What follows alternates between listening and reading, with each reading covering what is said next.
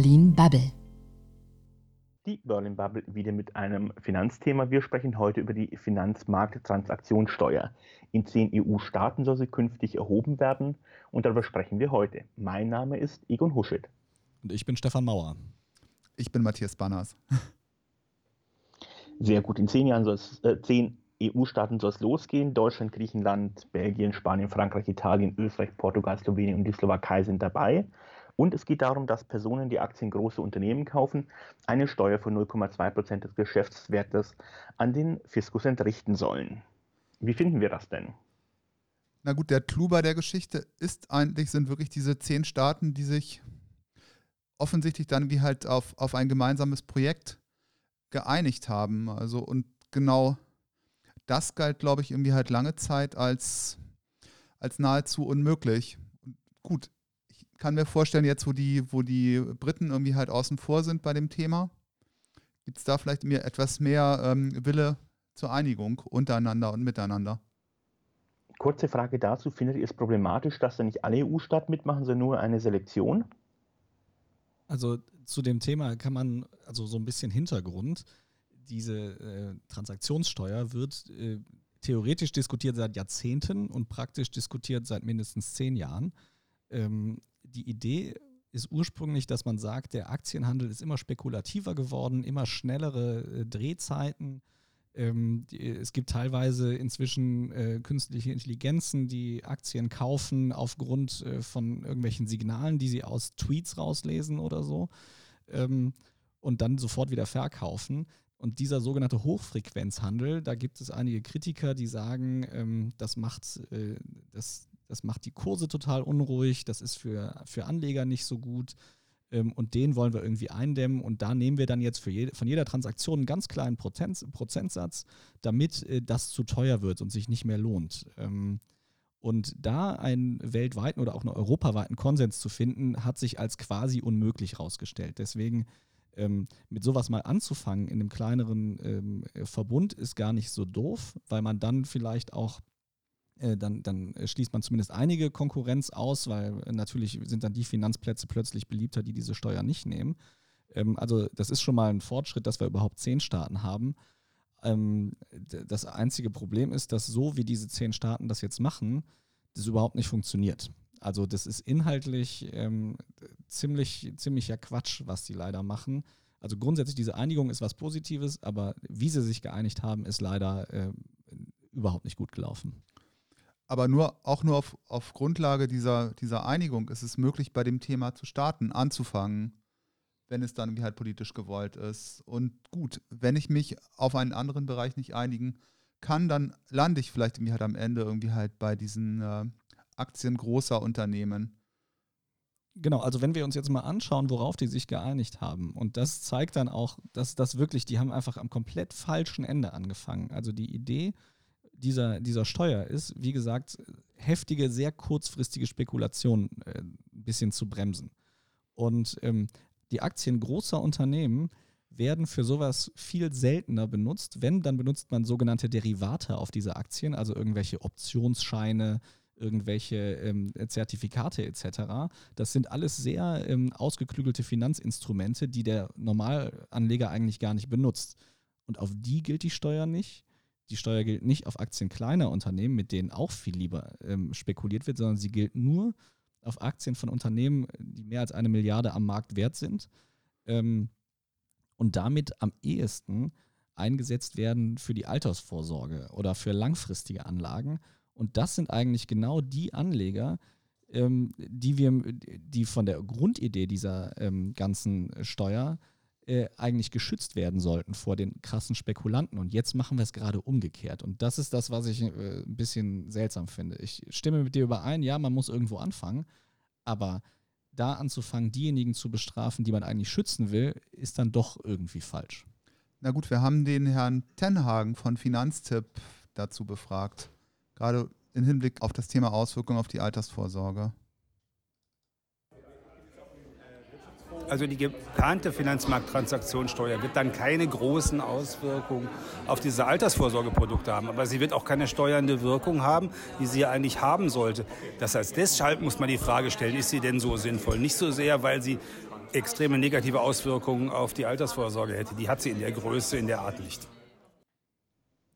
Also das ist genau Stichwort, das Stichwort, was er sagt. In der Größe und in der Art hat das keine, hat das eigentlich überhaupt keine, äh, also wenn ich jetzt lange äh, anlege, hat das keine großen Auswirkungen.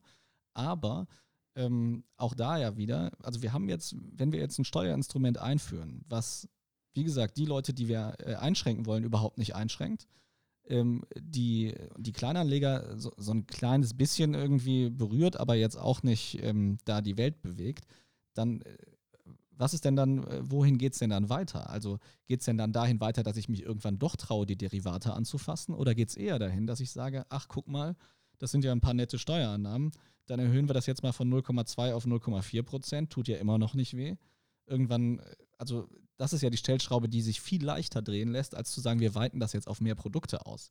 Deswegen, äh, also natürlich, die, die Höhe ist nicht so dramatisch, aber äh, dass wir da jetzt grundsätzlich eine Tür öffnen und eine andere nicht, das finde ich halt schon problematisch. Ja, das ist ein wunderbarer politischer Ansatz.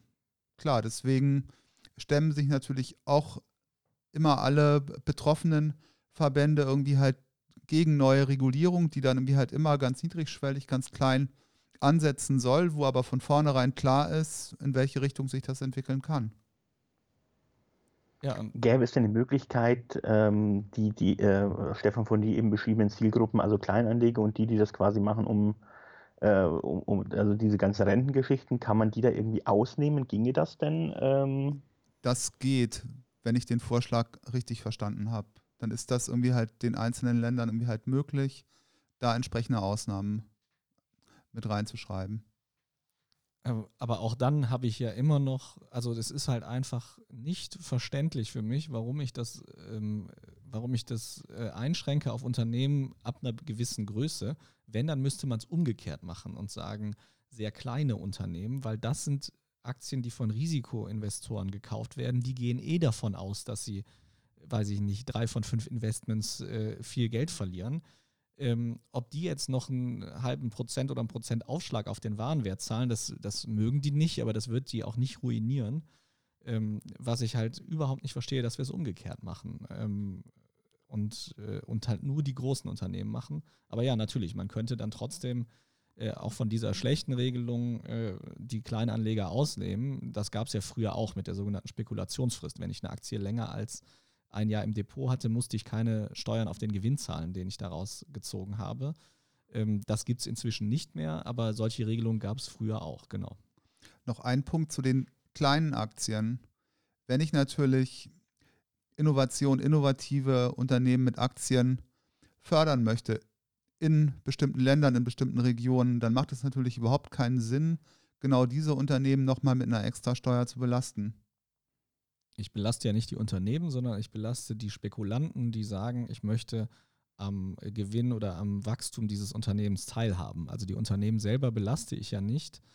Ähm, das, wäre, das wäre dann nochmal was anderes. Äh, ich weiß tatsächlich nicht, ob diese Transaktionssteuer auch bei der Erstausgabe von Aktien ähm, anfallen würde. Dann würde sie tatsächlich leicht äh, die Einnahmen schmälern, die diese Unternehmen haben.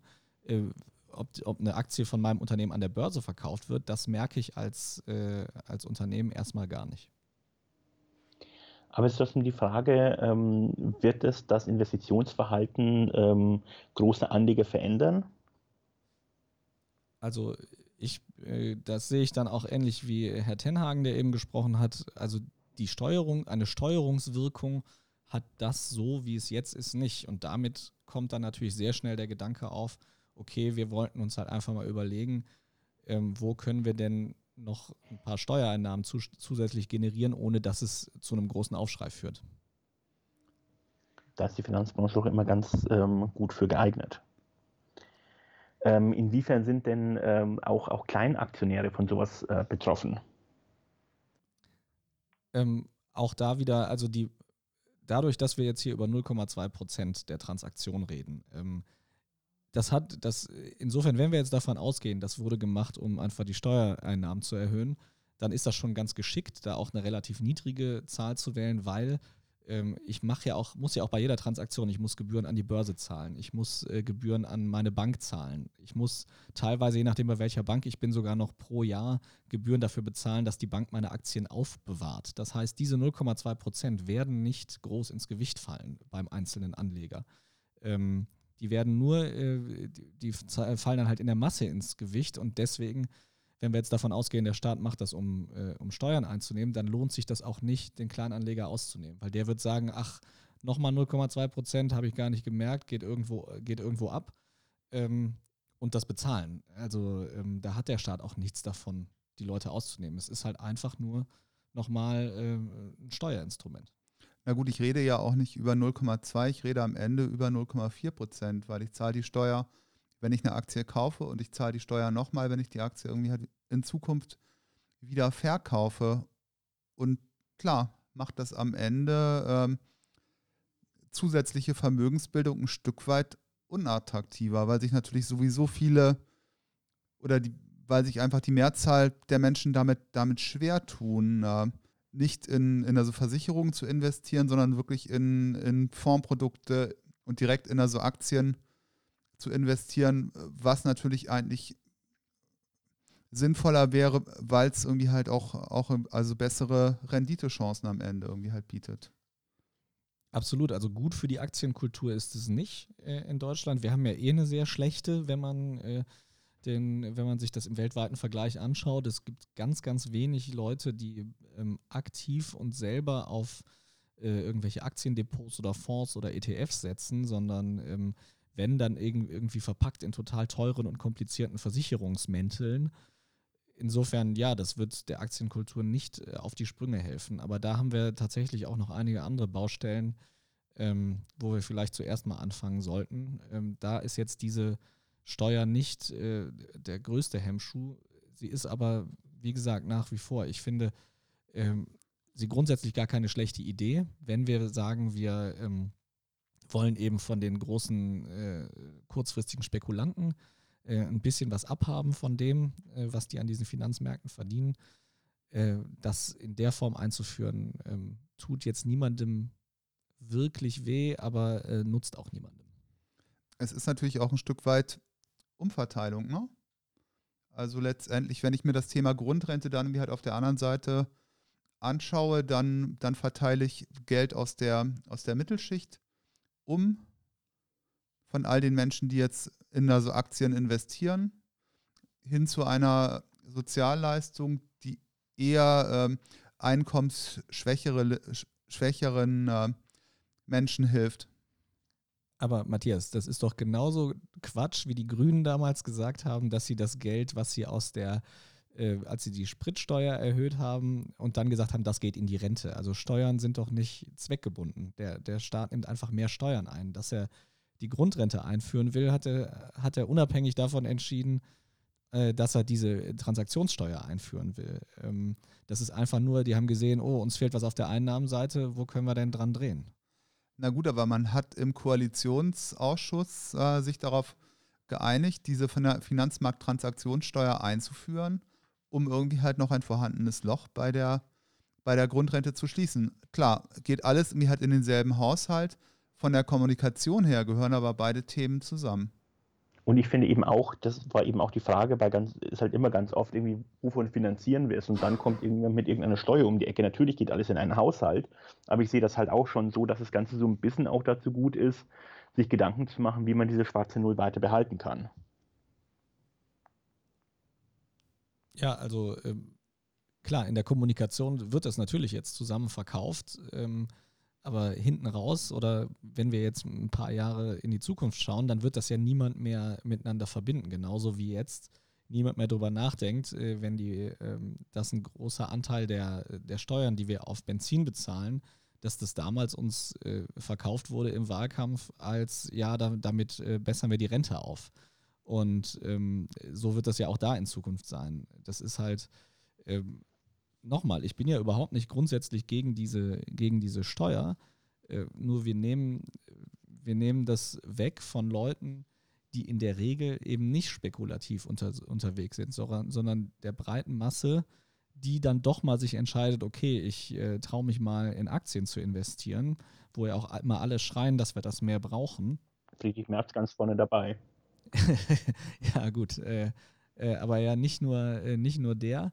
Ähm, und äh, wenn wir jetzt sagen, wir wollen das, wir wollen Menschen dazu ermutigen, äh, ihr persönliches Vermögen dadurch irgendwie fürs Alter anzulegen, dann ist das definitiv, ist es auf jeden Fall kein Weg, der das, äh, der dahin führt. Also er, er macht es jetzt auch nicht deutlich schwerer, aber ähm, es hat halt keine vernünftige Steuerungswirkung. Und dann frage ich mich, ginge das nicht besser? Dazu haben wir auch ein Statement von dem Christian Hagest, der ist irgendwie Professor an der Otto Beisheim School of Management der WHU-Uni also eine Finanzmarkttransaktionssteuer hilft uns eben nicht bei der privaten Vorsorge oder bei der kapitalgedeckten Vorsorge, denn sie vermindert auf jeden Fall Rendite. Die Frage ist, in welcher Höhe, das muss man ausrechnen, aber sie hilft uns da auf keinen Fall und ist deshalb, ähm, zumal eben auch das Ausgabeziel da überhaupt nicht klar definiert ist, eigentlich abzulehnen. Ja, also ähm, ja, das, er sagt ja eigentlich das, wo wo ich auch, wo, wo, da bin ich mit ihm einer Meinung, dass er, äh, dass es einfach nicht dazu führt, äh, dass wir irgendwas in die richtige Richtung steuern. Und äh, ich habe jetzt auch keine Riesenangst vor, ähm, davor, dass jetzt plötzlich nur noch halb so viele Leute äh, fürs Alter vorsorgen. Das ist ja was, ähm, was, was immer gemacht wird und dann suchen sich die Leute halt das, was sie äh, für das günstigste halten. Ähm, Nichtsdestotrotz, also einerseits äh, einen Staat zu haben, der sagt, wir müssen die private Altersvorsorge stärken und andererseits äh, dann äh, das, was eigentlich am günstigsten ist, von den Gebühren her für die äh, private Altersvorsorge dann teurer zu machen, äh, verstehe ich nicht. Na gut, und einen Aspekt, den wir, glaube ich, noch außen vor gelassen haben, gerade bei fondgebundenen Produkten, ist es natürlich auch so, dieser Fonds wird ja umgewälzt also es werden irgendwie halt auch regelmäßig irgendwie halt neue Aktien gekauft. Und ich war da vorgestern bei einer Veranstaltung der Initiative Neue Soziale Marktwirtschaft zu dem, zu dem Thema. Und ein Beispiel von Herrn Tenhagen war, dass, dass ihm ein Fondsvertreter wohl erzählt hat, sie würden diesen Fonds siebenmal im Jahr umwälzen. Was mir natürlich, das ist irgendwie halt ausgesprochen häufig, ob dem irgendwie halt wirklich so ist, aber dann dann würden natürlich enorme Kosten entstehen. Aber selbst ähm, bei einem Fonds, der irgendwie halt einmal im Jahr umgewälzt wird, das Ganze dann irgendwie halt hochgerechnet auf einen Anlagehorizont von, von 30, 35 Jahren und jeweils irgendwie halt 0,2 Prozent, dann landet man natürlich doch irgendwie halt bei einer erheblichen Kostenbelastung. Also da muss man so ein bisschen das wieder in, äh, in eine Perspektive rücken. Ein Fonds umwälzen heißt ja nicht, dass alle Aktien verkauft werden und alle Aktien neu gekauft werden. In der Regel äh, macht man sowas, was die dort Rebalancing nennen. Das heißt, die haben bestimmte Zielquote, was eine bestimmte Aktie angeht, merken, die ist gestiegen, gesunken. Wir müssen nochmal äh, ein paar nachkaufen oder ein paar verkaufen.